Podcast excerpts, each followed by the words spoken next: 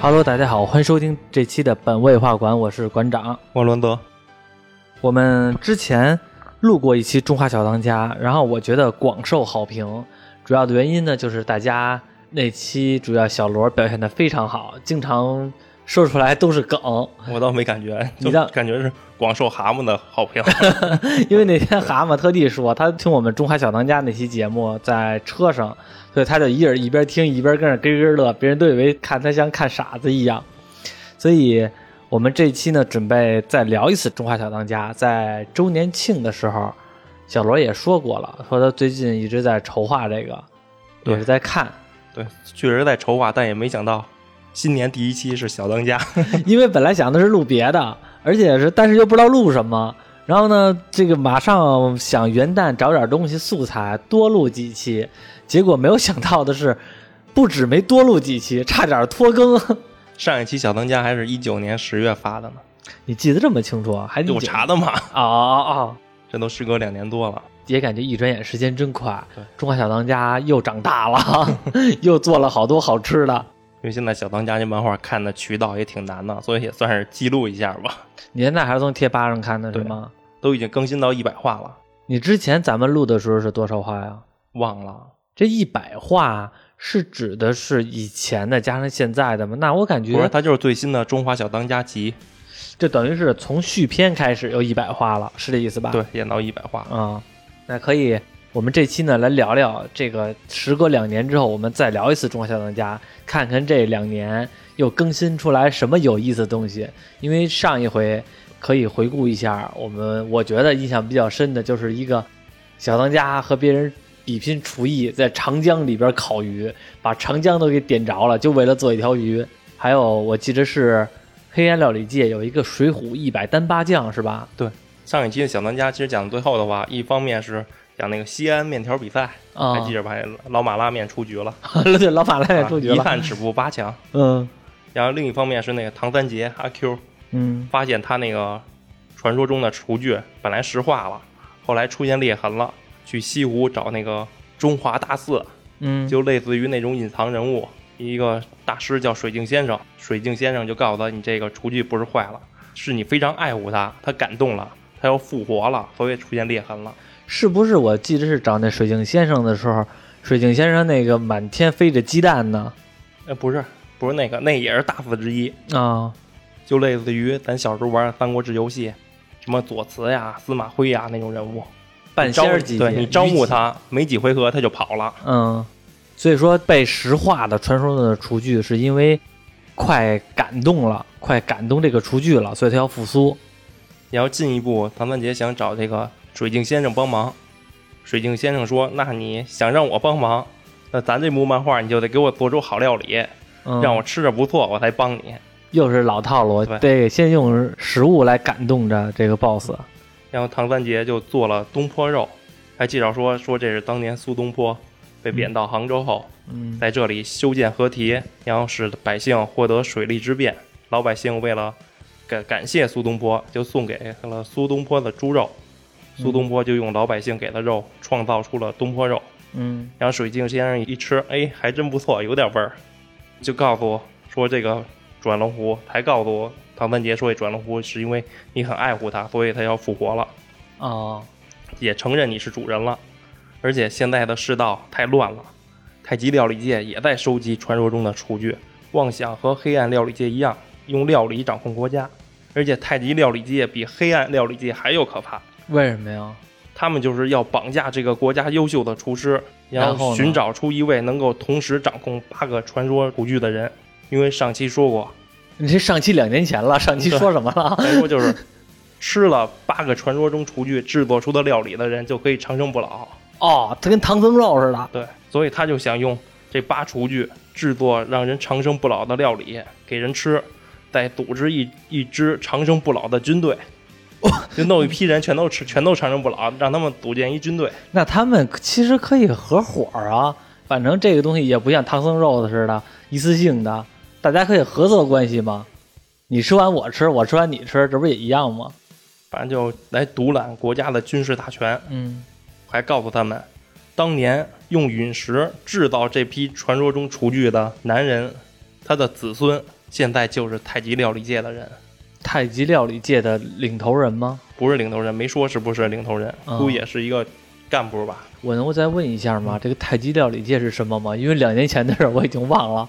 太极料理界就是黑暗料理界的总部啊，哦黑暗料理界是太极料理界的地方分支。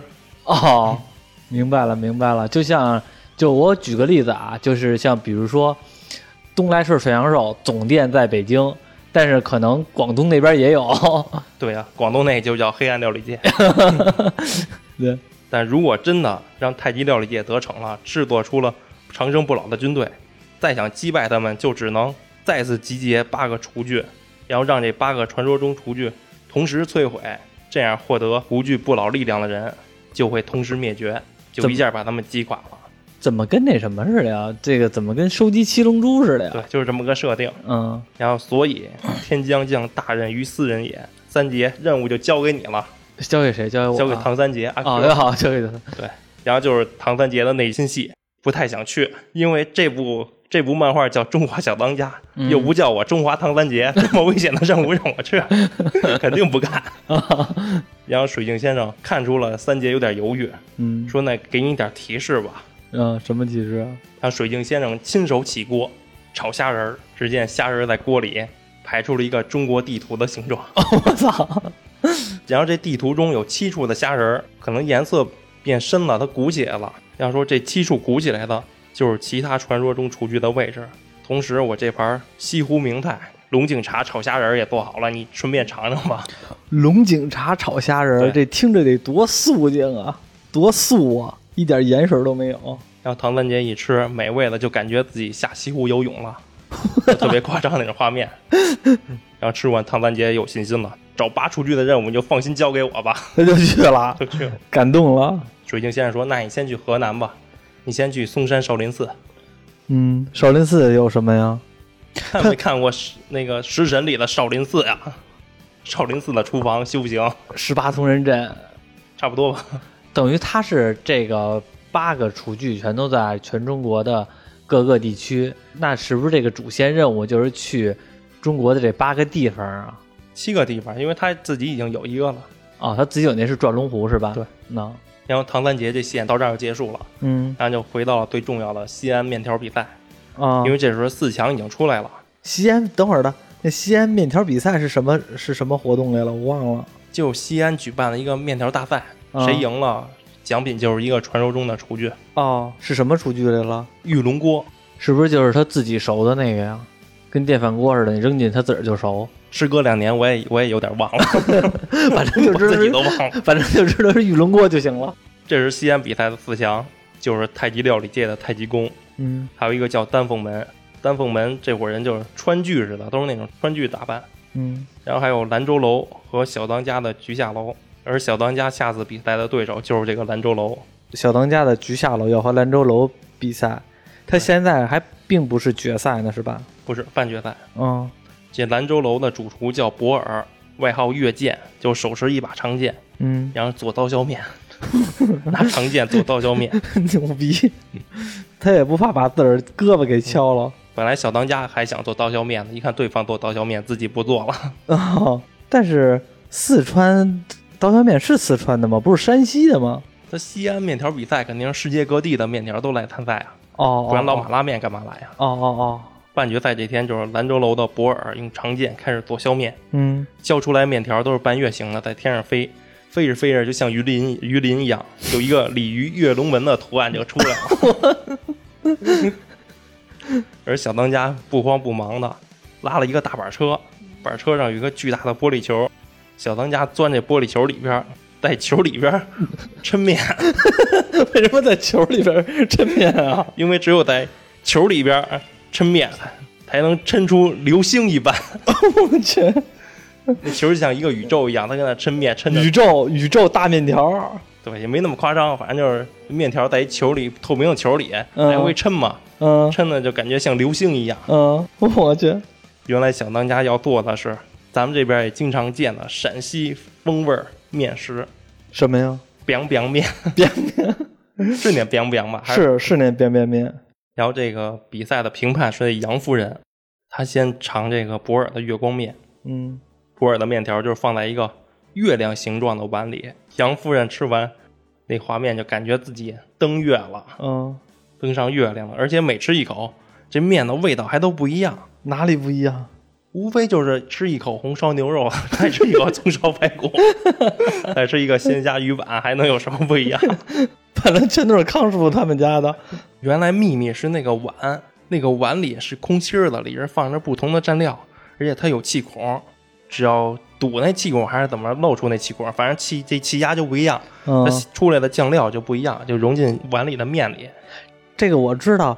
以前我小时候看过一小人书，那小人书好像叫做什么“神奇的茶壶”还是叫什么？那个我记得就是有一个农民，有一个小农民，然后呢，地主找他要一个东西，然后他好像拿那个茶壶，就是说只要把手摁着那茶壶壶把儿那个眼儿，倒出来的呢就是水，要是松开那个眼儿，倒出来的呢就是别的饮料，就就是酒。然后我记得小的时候看过一个那小人书，给我印象深刻。对，应该是一个原理。对，吃完这博尔的刀削面，杨夫人就开始吃小当家的凉拌面。嗯，小当家还特别自信，说食此面如同品尝极北天空。极北天空。对，杨夫人一下就被镇住了，拿筷子一挑，只说一句：“哇，好粗的面 啊！”是那种裤带面，那宽的那个。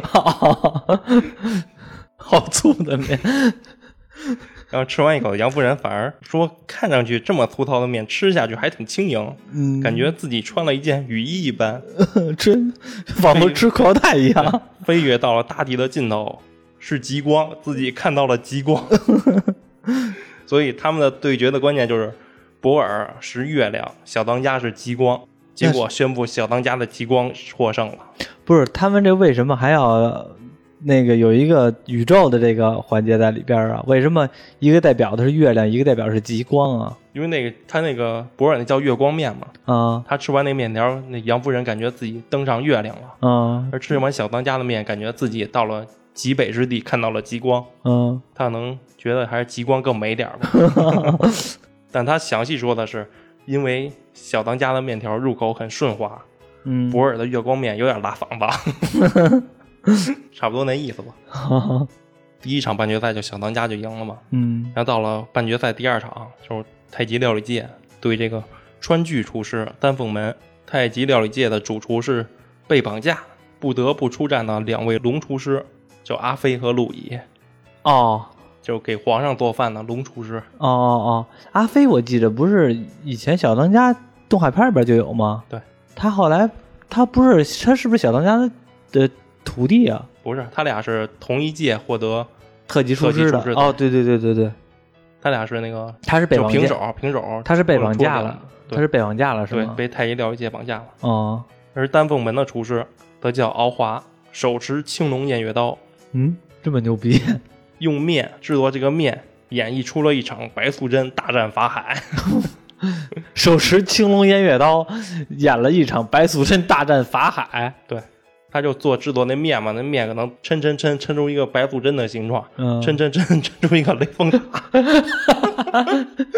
哦，不是，是他那个，他主要是蒸面，他那蒸屉摞起来摞成一个雷峰塔，哦，就就让人感觉到了是一出白素贞的戏。对，因为它是川剧嘛，这个戏可能就是白素贞的主题。哦，而阿飞和陆乙这边要做手抓面，这个咱这边还真没有，没见过。我没听你说过知道手抓面吗？我我知道揪片儿，因为那阵儿有时候夏天，我妈懒得给我弄面条儿了，就拿一个面疙瘩，然后往里边揪片儿，啪啪啪，拿手指头揪手抓面你不知道，手抓饼你一定知道吧？啊，知手道抓饼咱这边多，啊，其实它手抓面跟手抓饼一样，就是那个饼改成面条儿，那这是怎么吃的？就是提拿手滴了嘟噜的，多恶不是心那啊！面条儿应该就是跟干脆面似的，就是变硬了，啊，变硬了还是圆的，还是能卷起来。就手抓饼那饼给变成面面条儿那个质地，哦哦用面条儿代替那个饼给卷起来。哦，那这一卷起来，那手都是菜汤儿啊！不知道，反正这个我没听说过。也是那样，什么蘸点酱料啊，加个肠儿，加个鸡蛋，嗯，再加个辣条儿，就那样呗， 啊大饼家常儿，就很多样化。馅料不同，还让人杨夫人 自己加，说杨夫人您加那辣条儿那好吃，杨夫人您加一那肠儿，这杨夫人也够没起子的，没吃过辣条啊。就是只要搭配不同的馅料，就能吃出不一样的感受。嗯，这不是废话吗？而丹凤门的一个蒸笼嗯一打开，里边是七种色彩的面条，嗯，然后蘸上秘制的鸭汤酱。鸭汤对，杨夫人一吃，仿佛感受到了白素贞的一生，从遇到了许仙到大战法海，爱爱上一个不该爱的人的喜怒哀愁，全都体会到了，感同身受。吃完哇，太厉害了，简直是千年一一遇的厨师啊！千年登一回，就在这时候，这个蒸笼开始向外散发蒸汽，就跟用了一招雾隐之术似的。嗯，一看到这儿，以为这敖华是坏人呢，其实这敖华是好人。他的意思是让阿飞和路易趁着浓雾赶紧跑，嗯，脱离太极料理界。可谁知阿飞和路易其实早就被太极料理界喂了药物，每过一段时间就会失去意识，没法跑。然后趁着这会场大乱，太极料理界的人就要抢这次面条比赛的冠军奖品玉龙锅。嗯，敖华就跟太极料理界打了起来。这敖华武功也很厉害，然后也抢到了玉龙锅，然后太极料理界赶紧把阿飞和陆野弄过来，来威胁敖华，说你交出玉龙锅，否则就杀了这二人。只见敖华也不慌不忙，先把玉龙锅举过头顶，嗯一道光芒冲上天空，整个大陆的人民都看到了，哇，仿佛一件神兵利器也诞生了。咦，我脑袋上飞一锅，好牛逼的锅！秀了一下，秀完之后，最终敖华还是用玉龙锅换了阿飞、路易二人的命，因为对他来说，比起传说中的厨具，还是优秀的厨师更重要。嗯，之后，敖华就离开了。这么一来，太极料理界和丹凤门就双双退赛了，小当家也没也没进行决赛，直接就成了西安面条大赛的冠军了。为什么呀？哦，因为啊、哦，因为那个那两个人退赛了，对他就直接升冠军了。对，那俩目的都达到了。太极料理界无非就是想要那奖品玉龙锅嘛，也得到了。嗯，然后那边也救下了阿飞。对，那等于小当家还就是靠这个什么 biang biang 面得到了冠军了。之后，小当家就得到情报，说也让他去河南嵩山少林寺去找传说中的厨具和那谁该遇见了，那个三什么来了？唐三姐，啊，对，和那唐三杰该遇上了。这都被你料到了。那废话，他俩都去少林寺了，那总不能他去少林寺了，他去怡红院了吧？那小当家路途中先经过华山，然后听闻老百姓说华山这里有个混世魔王很厉害，小当家就决定上山去会会。嗯，这里还引出了太极料理界的八位干部，名为凤凰八仙。我去，对，好拽之前黑暗料理界那叫五虎星，这这叫凤凰八仙。而掌管华山的就是凤凰八仙的混世魔王邢科。但想要登上这山头，还有一个守门人。这守门人也是这个套路，说你要想上山，你也给我做个料理，我觉得 好吃。再这让帮你上馋逼，我发现，对，因为他料理就是武功嘛，他们那个世界。嗯，然后一小个都他妈那么馋。也小当家给做了三次料理，都被这守门人守门人挑出了问题，不让通过。哟，对有点他能力老能啊，老能给你找茬儿。有点能力啊。 对，小哎当家没办法了，直接用豆皮儿做出一个热气球，我直接飞上去， 我不给你捣乱。你看我牛逼不牛逼？拿豆皮儿 做个热气球，对，直接飞到了山顶。然后山顶上那混世魔王邢科正给他那小弟上课做料理审查呢，嗯，嘣一看，一大气球来了。逗死我了。小当家直接说自己是来挑战你们的，而且自己的料理已经做好了。嗯，呃其实他那个料理就是他那个用豆皮儿做那个热气球，热气球是吗？热气球上边不是有火吗？有火跟那着着，嗯， 然后火上边烧着一个大饭锅， 气球就是豆皮儿做的，这只要那个热气球一坏，它那上面豆皮儿往下一卷，嗯正好掉进那 那锅里，正好掉进那锅里一滚，嗯，麻婆豆皮儿，麻婆豆皮儿就做好了。麻婆豆皮儿， 对，邢哥一看，哇，你还真真有点本事，那是啊本事太牛逼了。说那就给你两个选择，第一，如果你的豆皮儿好吃，我就收你为我的弟子。就嗯，让你跟我们太极料理界这儿修行。如果你的豆皮儿不好吃，我就给你扔走喂鹰去。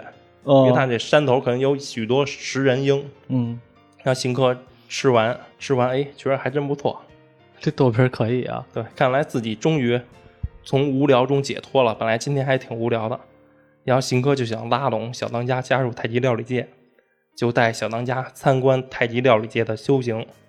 这个修行，咱们也都在电视上见过，嗯， 跟新东方烹饪学校似的， 就那些东西呗，嗯，什么颠勺的。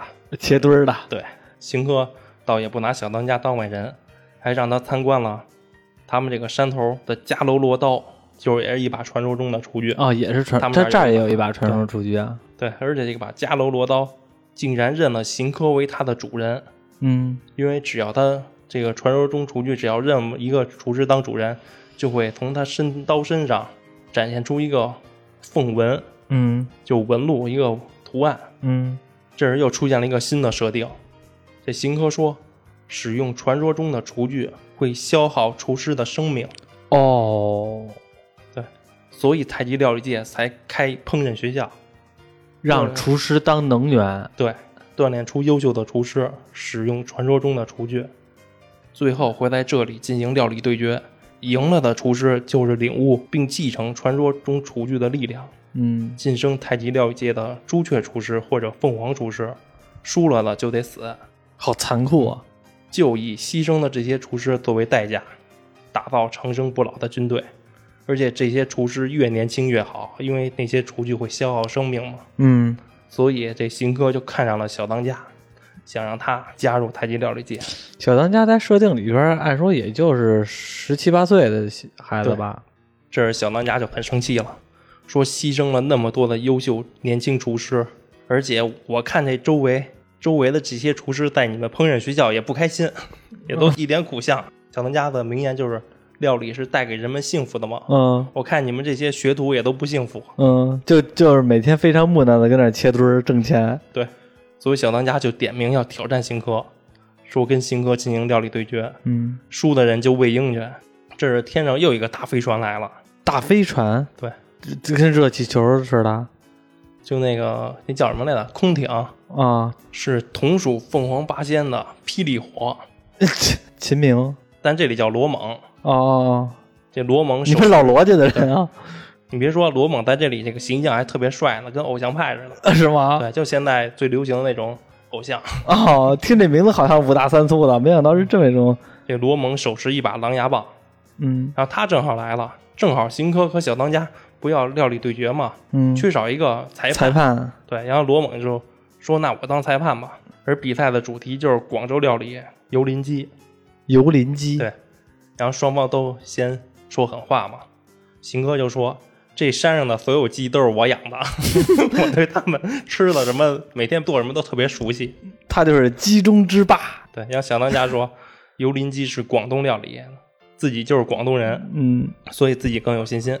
第一步就是抓鸡嘛，因为鸡都在山头乱跑呢。啊，就跟上次你去永旺买大虾似的，肥美的都被人抢跑了，肥美的都让新科抢走了。就剩点不行的了，对，跟那儿半死不活的，得鸡瘟似的，人家新哥做完鸡就给那鸡淋油嘛，油淋鸡得给淋油，嗯就看那些鸡都特别享受，明明都死了，秃了毛了，跟泡温泉似的，在那享受。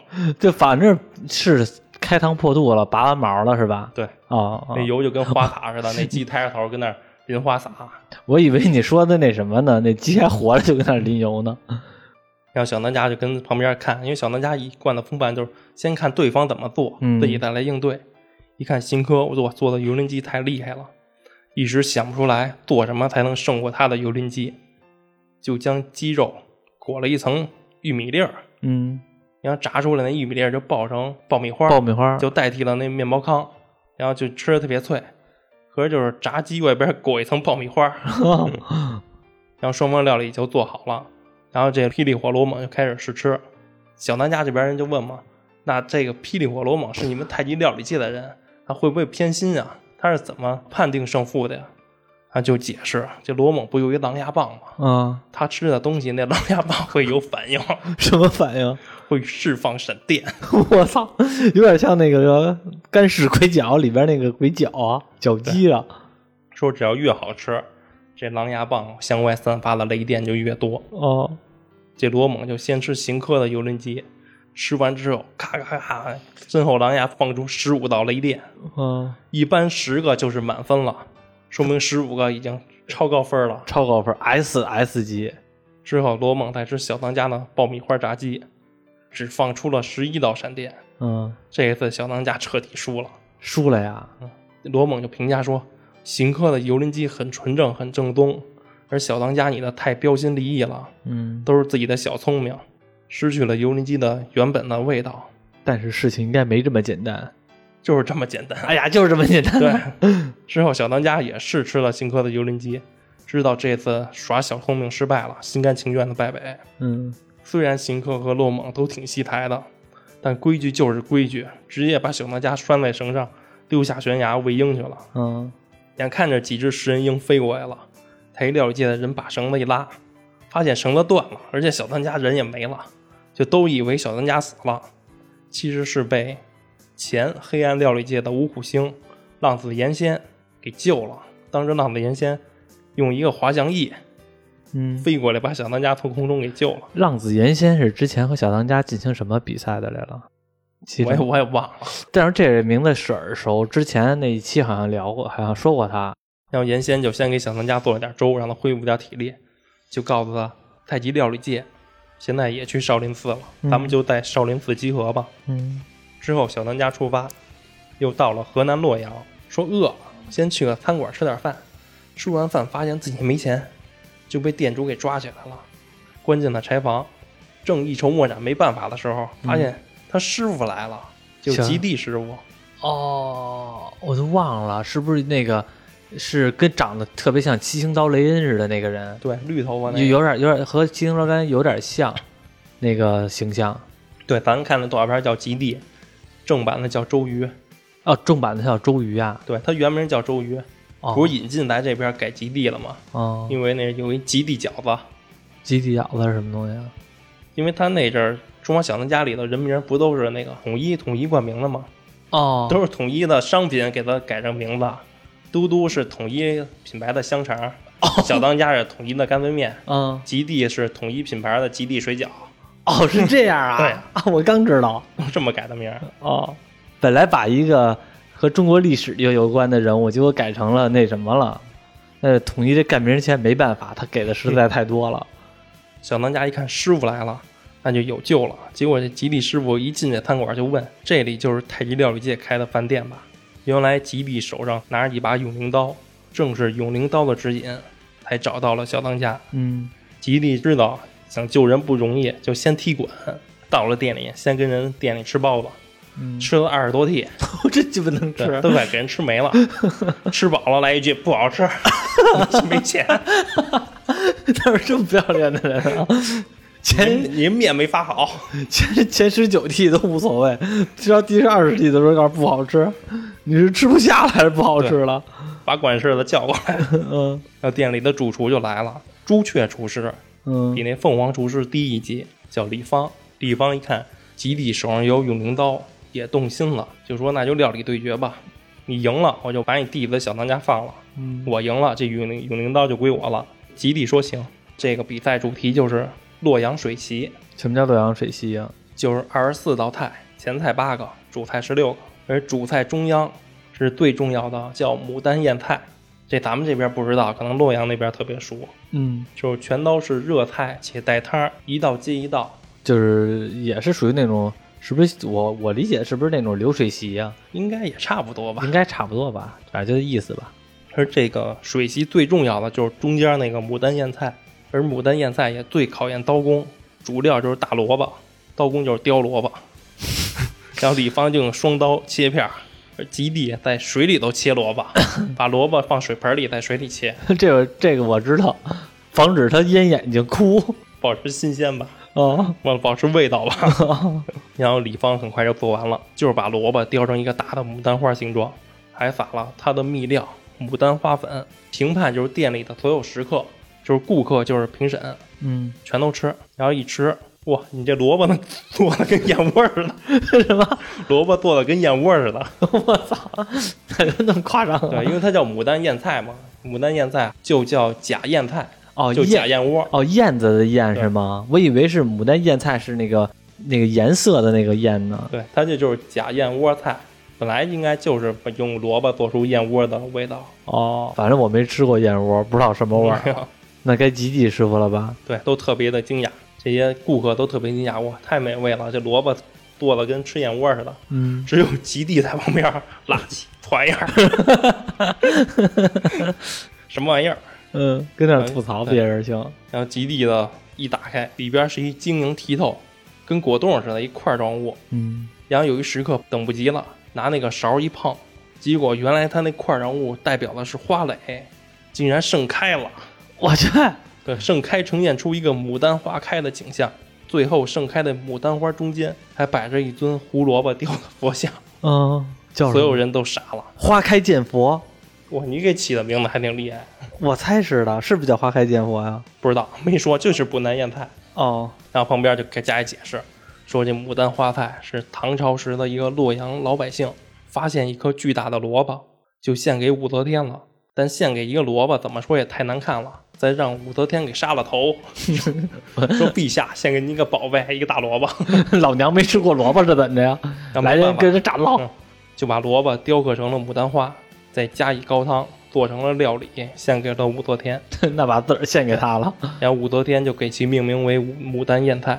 然后店里的食客就又讲起牡丹花的一个另一个趣闻，就是咱们这边最为熟悉的，很多影视题材也都用。什么呀？武则天登基时是冬天，嗯想让百花一夜开放，啊，为自己庆贺，结果所有花都开了，就牡丹没开，嗯，就证明牡丹不畏强权， 桀骜不驯， 桀骜不驯。想不出来什么词儿了，词穷了。 我好像听过这个故事，但是我听过我忘了，就是说这代表什么了，我忘了。之前有一部剧叫《金装四大才子》，知道啊你，看过吗？看过呀。不是他们有一个比赛就是画画嘛，唐伯虎跟一另一个书院的比赛，嗯，就主题就是百花百花开吧，差不多。对面的书院拼死拼活的画了好几百棵花，百花齐放，最后没忍掉了，还自己捶自己，嗯吐血捂颜色。这唐伯虎不着急不着慌，就画了一个牡丹，嗯，就给讲什么武则天让百花齐放，唯独牡丹一开。我今天我牡丹都开了，你那百花还还跟那儿有什么作用？ 好像是，也反正有点印象。之后这些食客就都支持极地嘛，说极地做的更厉害、更好吃。更好然后李芳就输了，输了他还耍赖，不放小当家，还要强永凌涛。极地还好心提醒他说：“你的战斗力不行，你这这，会被这把永灵刀反噬的。嗯，”这李芳还不听，执意拿起永灵刀，果然瞬间永灵刀散发一种能量，李芳的胳膊被震断了，是真被震断了吗？对，是飞出去了，还是是骨折了断了，还是骨折了？断了。哦，好，吓一跳，我以为那么血腥呢。然后他的同伙就把他带走抢救去了。之后，永灵刀发出一道剑气，把囚禁小当家的墙壁给震碎了，这才把小当家解救出来。小当家就跟他师傅基地汇报嘛，嗯说自己输了，输给了太极料理界的凤凰厨师邢科，嗯，他女儿嘟嘟也被抓走了。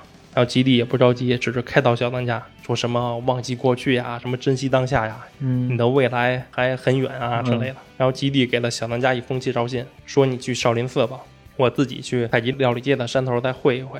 小当家就出发去少林寺，到了少林寺的大门上，一看牌匾“竹林寺厨林寺对，厨艺的厨是”，吗？对，也就是少林寺的厨房嗯叫竹林寺。然后门口还碰见一和尚，和尚就带小当家见了他们竹林寺的厨师长，叫王华。一路上见到的和尚都在练武呢，说只要是你在大陆上见的武术派的厨师，都是在竹林寺修行过的。就像那个谢师傅钢棍谢，他也在这个竹林寺待过。哦，对，我好像记着以前看动画片儿时候就说过，他那钢棍是不是就从少林寺拿的呀？那我也忘了，我忘了，他好像是在少林寺面点房吧？我忘了啊，我印象中好像是，对，因为他介绍的时候后边有一个人影图，也能看出就是他故事中之前出现过许多有点功夫的人，嗯，都是在竹林寺学的。哦，然后厨师长这王华也还不错，还请小当家吃了顿饭，是素肉人造肉，嗯，他们是用厨艺都做出那种素肉了。我知道，现在经常有时候我没事儿还买点儿吃呢。之后这和尚说说小当家你要想入门，你还得经过一个测试，因为这和尚他看不惯小当家，对于他来说这小当家就一个小少爷，养嗯，尊处优，他看不惯，没有吃过苦，对，就要难为难为他，就扔给小当家一个棍子，说你只要能打到我一下，你就算及格了。结果俩人就打起来，小当家当然不是对手，一一顿被揍，但小当家也没有放弃，因为他为了打败太极料理界和旧都督的拼搏的精神，嗯感动打了，动了一旁的厨师长，嗯一旁的厨师长就说：“别打了，我看你表现不错，挺拼搏的，就收了你吧，让你通过了。”之后，小当家就开启了竹林寺的修行。之后，在他休息的时候，在一个山头休息的时候，正好碰见了提前来到竹林寺并入门的唐三杰。哦，唐三杰也入门了，对，因为他也来少林寺嘛。唐三杰就告诉小当家说，这竹林寺后边有一个叫八灵塔，里边藏着传说中厨具的秘密。这俩人就密谋晚上去这八灵塔看看。晚上到了八灵塔后，发现塔下边有好几个鲁智深跟那儿守着呢，这和尚特别壮啊，一人拿一武器跟那儿守着呢。一个都跟那儿拔倒拔垂杨柳呢，对，说这肯定没戏啊，咱混不进去啊。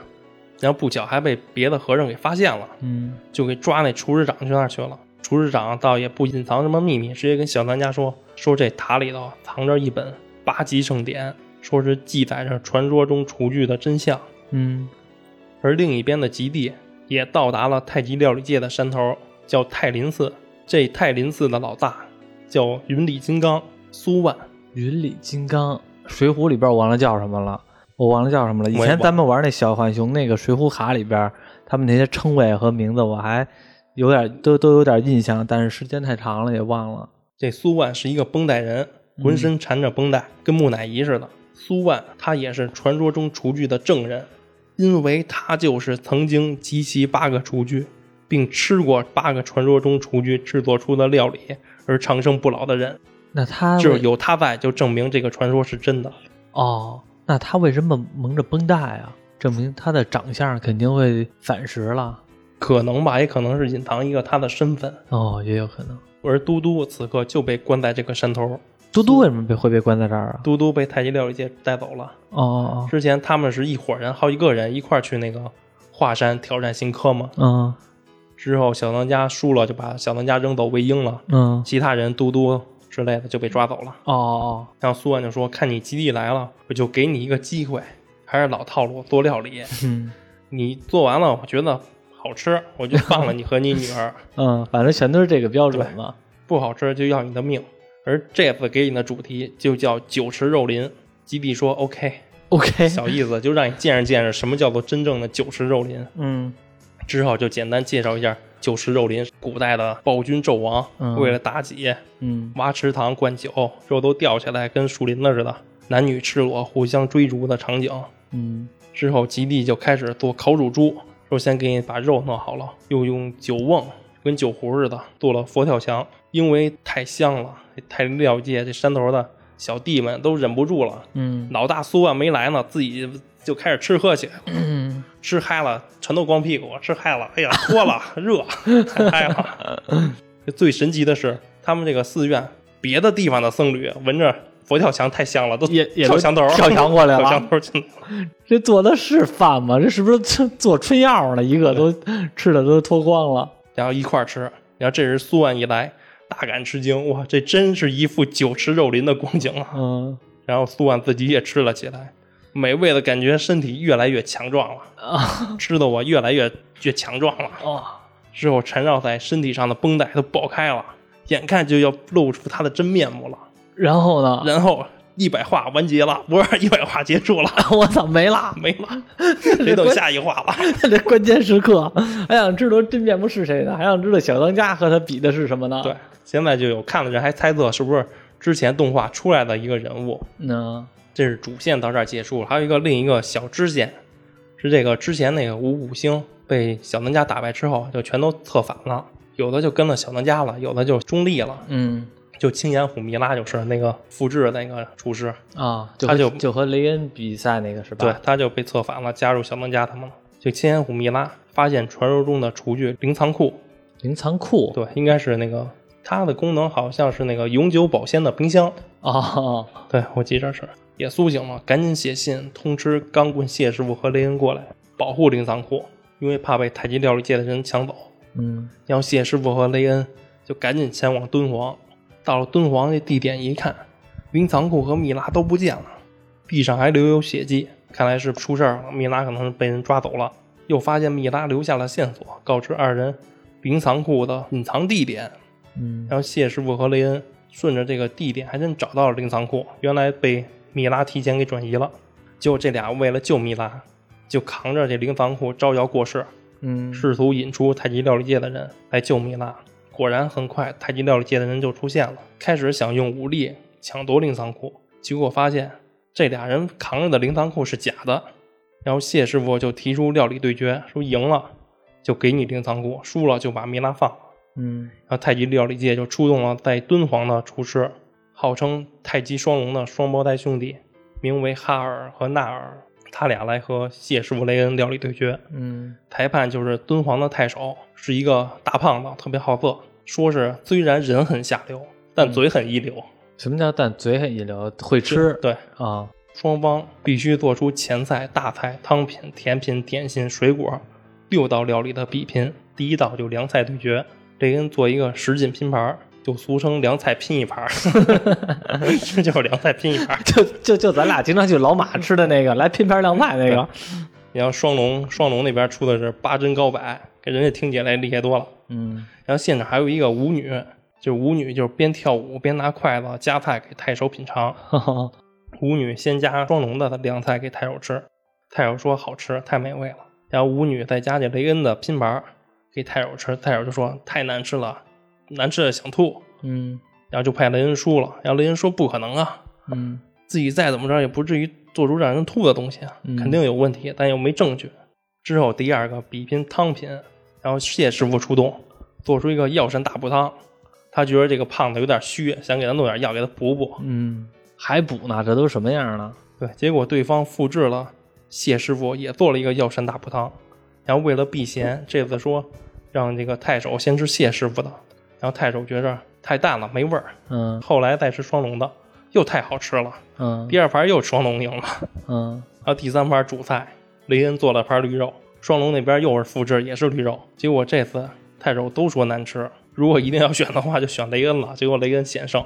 结果之后六个比赛打到最后是三比三平，最终雷恩终于发现关键了，关键是那舞女，秘密就在那舞女身上。嗯那个舞女是被太阴料理收买了，那舞女拿着筷子是一个钢制的筷子，嗯他只要拿筷子夹双龙的菜给太守吃，就正常的给他吃。嗯而夹到雷恩跟谢师傅那边的，他那筷子后边有一个铁丝儿，铁丝儿下边 伸进一个壶里，壶里能发电， 等 等，一一煎一煎雷恩谢师傅的料理，就电那太守舌头， 电到。太多傻逼呀、哎挨电了不知 道。电到味觉失灵，那为什么有的说就是那边也赢了呢？对，就是因为雷恩发现了，然后向太守举报，嗯说太守你有问题， 他拿筷子垫你。 太守说：“太守说，那直接给你加两分，你俩平局了。哦哦哦，是这样 啊。没平局，那就加赛一场主菜吧。 这太守不应该把那女的给弄死了吗？对因为太守好色嘛，一看那么漂亮一女的，他也舍不得，哦，还甘愿让人垫。说换个人使之不行，就让他垫我，我也乐意。这 就是这就是爱情的力量，来电了。 两方加赛一场嘛，然后谢师傅也同意了，就说抛开料理以外的东西，堂堂正正的用料理决胜负。这一下就激发了这双龙厨师的自尊，嗯就决定拿用厨艺一较高下吧。双龙就出动烤肉，而且烤肉的方式还记着咱们小学时候那跳绳比赛，嗯那跳什么是八字大绳儿嗯，跳八字儿。啊？对，跳八字儿，就俩人跟那儿一左一右跟那儿甩那大绳儿。嗯他也就是俩人跟那甩大绳儿，绳上穿着肉，嗯跟那甩甩甩甩甩，下边烧着火。而跳绳的是猴子，三只猴子过来跳绳儿，那俩人跟那耍， 那俩人跟那耍耍大绳儿，里边三只猴子跟那 边跳边撒佐料。那猴子不是，我想知道那猴子是被吃了吗？没有，那猴子就是过来跳绳撒佐 料。哦，猴子跟那撒佐料。哎对，因我为那啊哦那绳上穿着肉呢。哦哦，然后双方都做完后，太守先吃双龙的，双龙的烤肉拍马屁还摆上了一个寿字。那太守一一吃还不错，就都给吃了。而谢师傅雷恩这边做的是春卷儿，嗯就做的都特别长，交错的立在盆子里，跟个盆栽似的。嗯实际说寓意为胡杨树，说有“千年不枯，千年不倒， 千年不朽”的美誉。吃完泰尔，我觉得哇，这马屁还是你拍的厉害， 还是你厉害。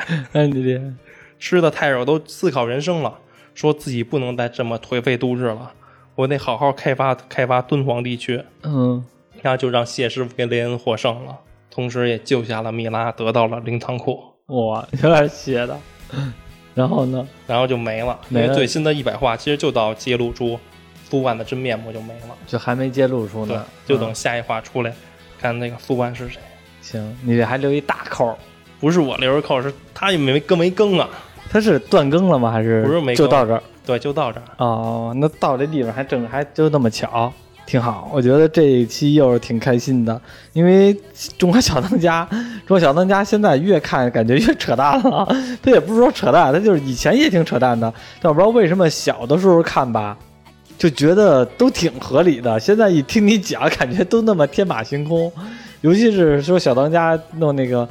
豆皮儿弄一热气球飞上山去了，走了不跟他干了，然后就感觉我那下一回的话，他做这个东西，没准没准能飞月球去了都。而且我发现一个特别有意思一点，就是一些反派做的菜，都是用一些特别好的食材，特别筹划特别久的，特别顺利的。然后小当家这边正派的这些人呢，做的饭都是特别的普普通通的，你像春卷儿，要不然就是炒饭，什么这面条儿那面条儿，就是非常普通的一些食材。包括说鸡也是被那个别的人挑剩下的，都是用这种最朴素的食材做出了人间至美味。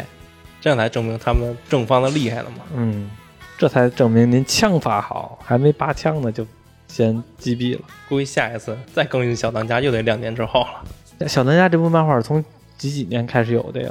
记得不知吗道？九几年吧，差不多吧，应该。应该是九几年，因为咱们在小学的时候看的嘛。